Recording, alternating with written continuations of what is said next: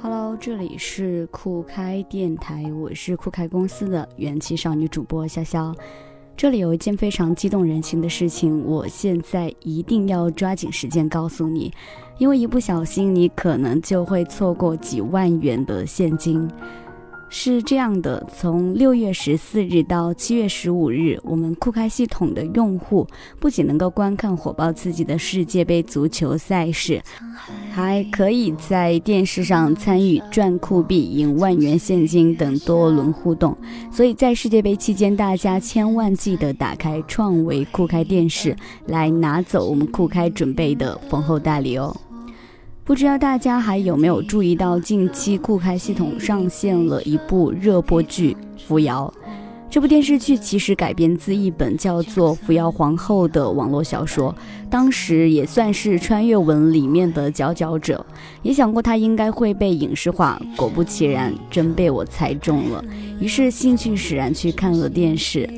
原著小说里，女主的设定是穿越的。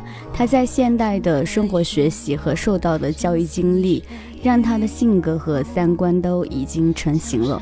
她天然的便追求人人平等、自由，追求一生一世一双人，不会自卑于身世之卑微，也不会觉得自己低人一等。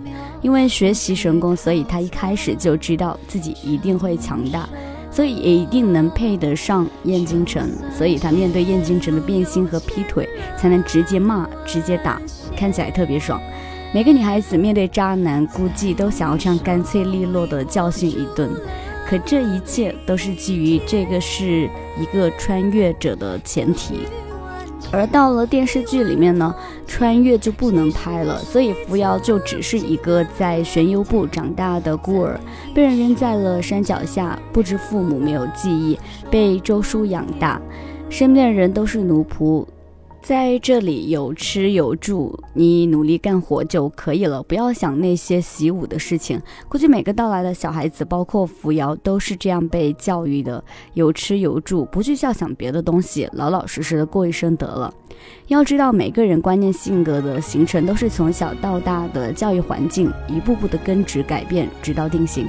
可是扶摇的不服输是刻在骨子里的。他不是穿越的，没读多少书，可能讲不出现代人的道理。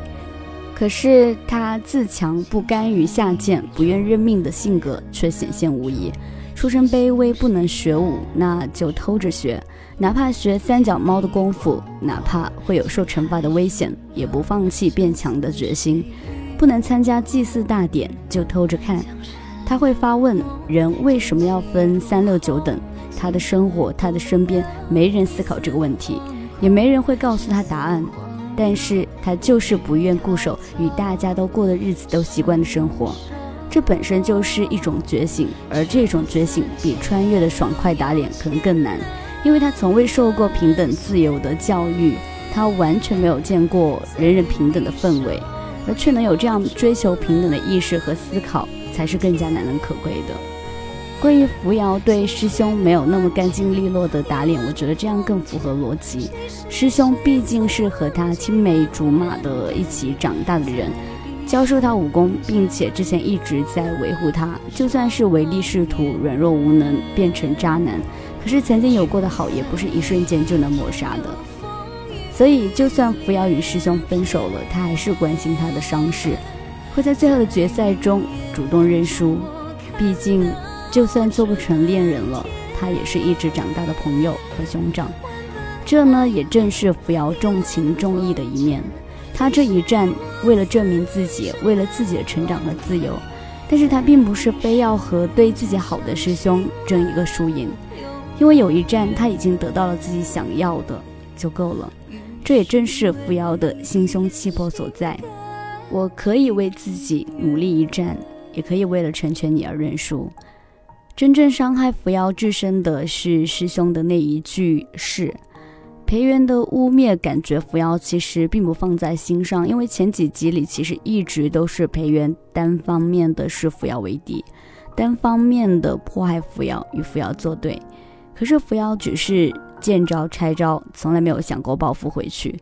在知道师兄要娶裴元时，他也只是自己伤心，从来没有想着陷害情敌。这也体现了扶摇的善良，而师兄的那一声是，虽然呢他是迫于压力，但是实实在在的伤了扶摇的心。毕竟曾经在一起过，但如果自己曾经喜欢的那个人也是和别人一样看待自己，认为自己低人一等，这才是扶摇所不能忍的。这也才真正斩断了燕京城和扶摇的过往，因为这样的燕京城和扶摇追求的平等自强背道而驰。在电视剧的前六集，除了介绍故事的背景和扶摇的生长环境以外，其实就是在讲扶摇的成长和他的性格呈现的过程。从小就是捣蛋精，说明他不安于现状，不甘于低人一等的处境，用自己的努力让自己一点点强大起来。会问出人为什么要分三六九等，正是说明他对于不公平现实的质疑。最后参加甜豆会虽然是被陷害的，可是他却没有逃避，而是奋勇向前，努力前行。到最终他还怒与师兄决斗并击败他，说明了他非常的不屈从于命运，也敢于抗争。这其实是一个过程，因为。既有环境的影响，也还有身边的人和事情的推动，所以女主她的强大不是一分钟就成就的，她其实是一步步的从自我以及到身边的环境意识去慢慢的觉醒。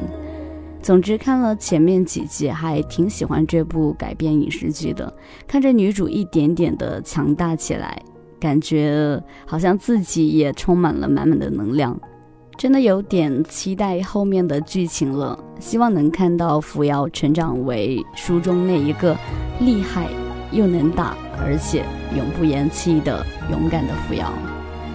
感谢收听今天的酷海电台，我是主播潇潇。喜欢我的朋友，请点击关注并订阅酷派电台，更多精彩影视分享。我们下期节目再见。